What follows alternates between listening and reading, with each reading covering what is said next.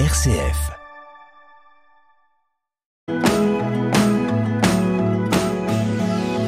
Jean-Marie Régnier, bonjour. Bonjour. Vous êtes gritteur à Vertu. Tout d'abord, Vertu, ça se trouve où?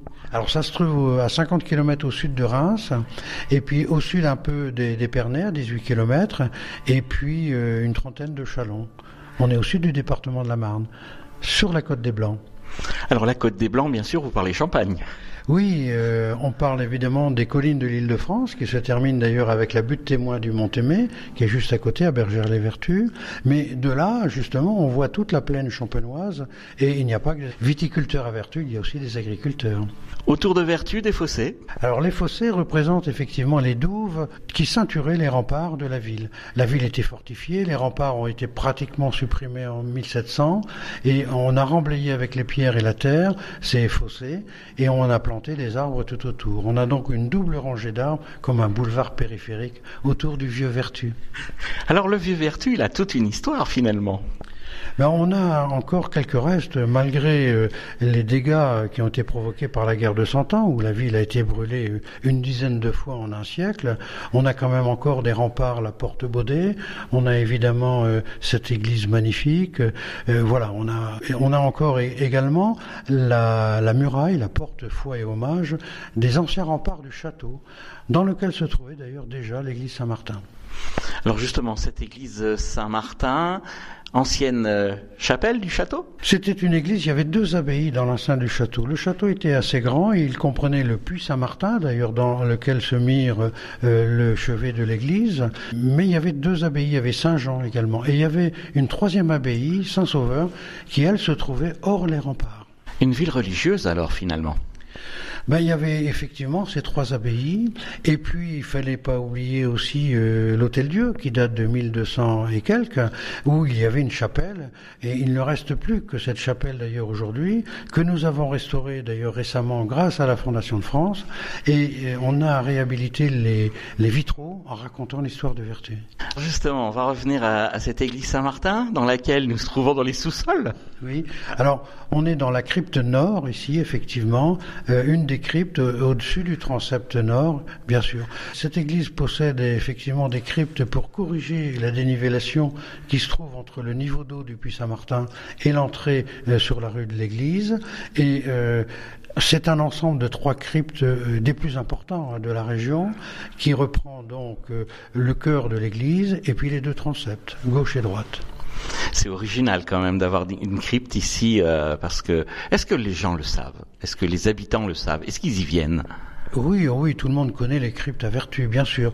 Et je suis toujours étonné pour venir pour mes besoins euh, euh, de, de président des Amis de l'Orgue, de, de rencontrer dans l'église des gens de passage, comme nous avons pu voir ce matin d'ailleurs, un couple d'Allemands. Voilà, donc c'est une, une église visitée. Tout à fait. Et c'est pour ça que pendant le confinement, évidemment, elle, était fermée, mais on a depuis maintenant réouvert et l'église reste accueillante, effectivement, avec sa porte ouverte pour les visiteurs. On va remonter quelques marches pour se retrouver dans, dans le chevet de, de l'église Saint-Martin de Vertu. Racontez-nous un peu son histoire. Alors, euh, c'est de l'ancienne abbatiale, effectivement, d'une première abbaye qui se trouvait là. Elle brûle en 1267 et les moines euh, euh, laissent la- l'église à la paroisse, à, la- ville de Vertu, et puis eux reconstruisent leur abbaye, Notre-Dame, qu'ils appellent Notre-Dame, d'ailleurs rue de l'abbaye, ici à Vertu, mais hors les remparts, à côté du cimetière. Voilà. Donc l'église par elle-même, euh, évidemment, elle est, très jolie, mais elle a subi plusieurs incendies, et puis surtout l'incendie de juin 40 qui brûle euh, les toitures du clocher et de la nef de l'église. Et de l'orgue. Et de l'orgue, effectivement, l'orgue de l'abbaye Toussaint de Chalon, qui était là euh, depuis la Révolution française, en fait depuis 1792, puisque auparavant, comme dans beaucoup d'églises un peu partout, on avait récupéré l'orgue de l'abbaye Saint-Sauveur, euh, qui euh, subsistait encore. Trop petit pour l'église, on a fait appel à un facteur d'orgue qui a racheté le petit orgue, qu'il a revendu au village de Vraux, où il se trouve toujours, et où il a été restauré en 2005 et, il est classé monument historique. Et, l'histoire des orgues à vertu, bizarrement, se trouve à côté du Juvinil, où on a un bel orgue également euh, baroque français, et avant de l'abbaye Saint-Sauveur. Voilà. Donc euh, nous, nous avions hérité à la suite de, cet échange de l'orgue de l'abbaye Toussaint de Chalon, hein, une abbaye très importante, et malheureusement, euh, cet orgue a brûlé dans l'incendie de juin 40 pendant la guerre 39-45. Voilà. Comment a vécu l'Église entre juin 40 et la reconstruction? Donc euh, cette, cette, église brûle et effectivement euh, toute la nef euh, n'a plus de toiture. Donc la nef a été fermée au culte de juin 40 à 1956, le temps de la reconstruction de la toiture et la réouverture de, l'église en entier les offices continuer à se faire dans cette église, mais uniquement dans le chœur et les transepts.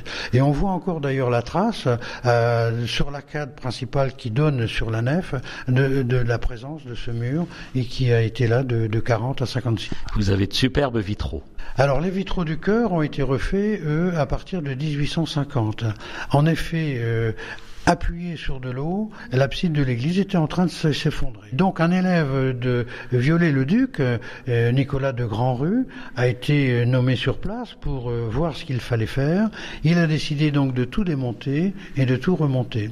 Et à partir de là, eh bien les vitraux, effectivement, il fallait les refaire et on a refait euh, trois beaux vitraux dans les vitraux de l'abside de, de, de, structure romane, alors qu'avant on avait une structure gothique, un grand vitrail, mais en rappelant la vie du Christ, en rappelant euh, la vie de Saint Martin, le patron de cette église, et bien entendu ici à Vertu, de Saint Vincent, le patron des vignerons, vénéré ici à Vertu. C'est vrai que le vitrail est parlant. Euh, pourquoi Saint-Vincent On comprend mieux avec le vitrail? Par médaillon, le vitrail se lit de bas en haut, et par médaillon successifs, on, retrace la vie de Saint-Vincent qui a été martyrisé, et surtout qui a été martyrisé sur un pressoir. C'est le lien qui le lie au vigneron, mais c'est un lien également très puissant pour la religion catholique, parce que le jus de raisin qui s'écoule du pressoir et le sang de Vincent qui coule euh, de, de son martyr, et ça représente effectivement très bien la symbolique de la communion dans la célébration liturgique. Et la célébration liturgique, quand, euh, quand il s'agit de fêter la Saint-Vincent, là aussi, il y a une autre, une autre symbolique. Oui, mais là, elle existe partout où on fête la Saint-Vincent dans les vignobles. C'est-à-dire que l'idée à l'offertoire, c'est de prendre le vin dans un petit tonneau qui correspond au vin de la récolte de l'année. Et évidemment, c'est ce qui est fait ici par le président de la confrérie Saint-Vincent chaque année le 21 janvier pour sa fête. On va poursuivre dans les vitraux, alors il y en a de chaque côté aussi. Tout à fait. Alors de, chaque côté euh, de l'abside, eh bien, on va retrouver euh, les vitraux des apôtres, bien entendu, de Saint-Louis aussi, mais surtout un vitrail qui, retient notre attention, c'est euh, David jouant de la harpe. Et en fait, c'est tiré d'un célèbre tableau d'un peintre bolognais, Domenico Sampieri, qui avait sur une toile dessiné justement David jouant de la harpe et et implorant le Seigneur de lui accorder miséricorde pour sa vie qu'il n'était pas toujours droite. Et alors, comment vous avez connu cette histoire? Oui, je l'avoue, euh, c'est toujours euh, riche euh, de, s'occuper des orgues. Et en faisant un concert avec ben, Jean-Christophe Leclerc et une harpiste, cette harpiste m'a interpellé en disant mais vous avez une, merveille de vitrail dans votre église puisque elle, jouait elle-même la harpe et c'est elle qui m'a appris cette histoire symbolique parce que il faut savoir que ce tableau italien a été acheté par Mazarin et, il, a fait le bonheur de Louis XIV, qu'il l'a mis dans sa chambre euh, à, Versailles et euh, pendant longtemps il a été au Louvre et puis maintenant il est revenu à Versailles, son lieu d'origine et c'est vraiment un tableau très célèbre. Vous avez un petit morceau euh, en vitrail. Voilà. Il y a deux couleurs sur ce vitrail, c'est normal?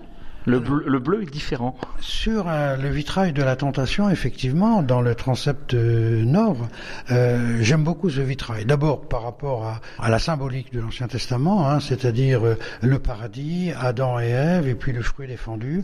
Tout ça, c'est très bien représenté. Mais on voit effectivement que la partie basse et la partie haute de ce vitrail ont été restaurées avec des bleus plus foncés. Alors qu'au centre, on va retrouver l'intégralité de l'origine du vitrail, qui certainement a a été fait avec le bleu pastel, la, culture que les Toulousains faisaient et ce bleu ciel. eh bien, on ne l'obtenait à l'époque, on ne savait le faire qu'à partir de la fleur de pastel. Jean-Marie Régnier, je rappelle que vous êtes griteur ici à Vertu. Comment fait-on pour vous joindre? C'est par le site internet, je crois, ou par l'Office du tourisme? L'Office du tourisme, hein. vous faites euh, les trois mots euh, en Champagne, et puis vous mettez euh, mon nom, et puis même pas, vous défilez les, les griteurs, et mon nom arrivera, et voilà. Eh bien, Jean-Marie, euh, merci. De rien, c'est avec plaisir et j'ai toujours beaucoup de plaisir à faire euh, euh, partager ma passion pour Vertu et son histoire et, tous ces témoins d'un passé qui était très riche, qui, était vraiment très très riche et, et souvent méconnu. Je dis, Vertu, c'est la belle endormie.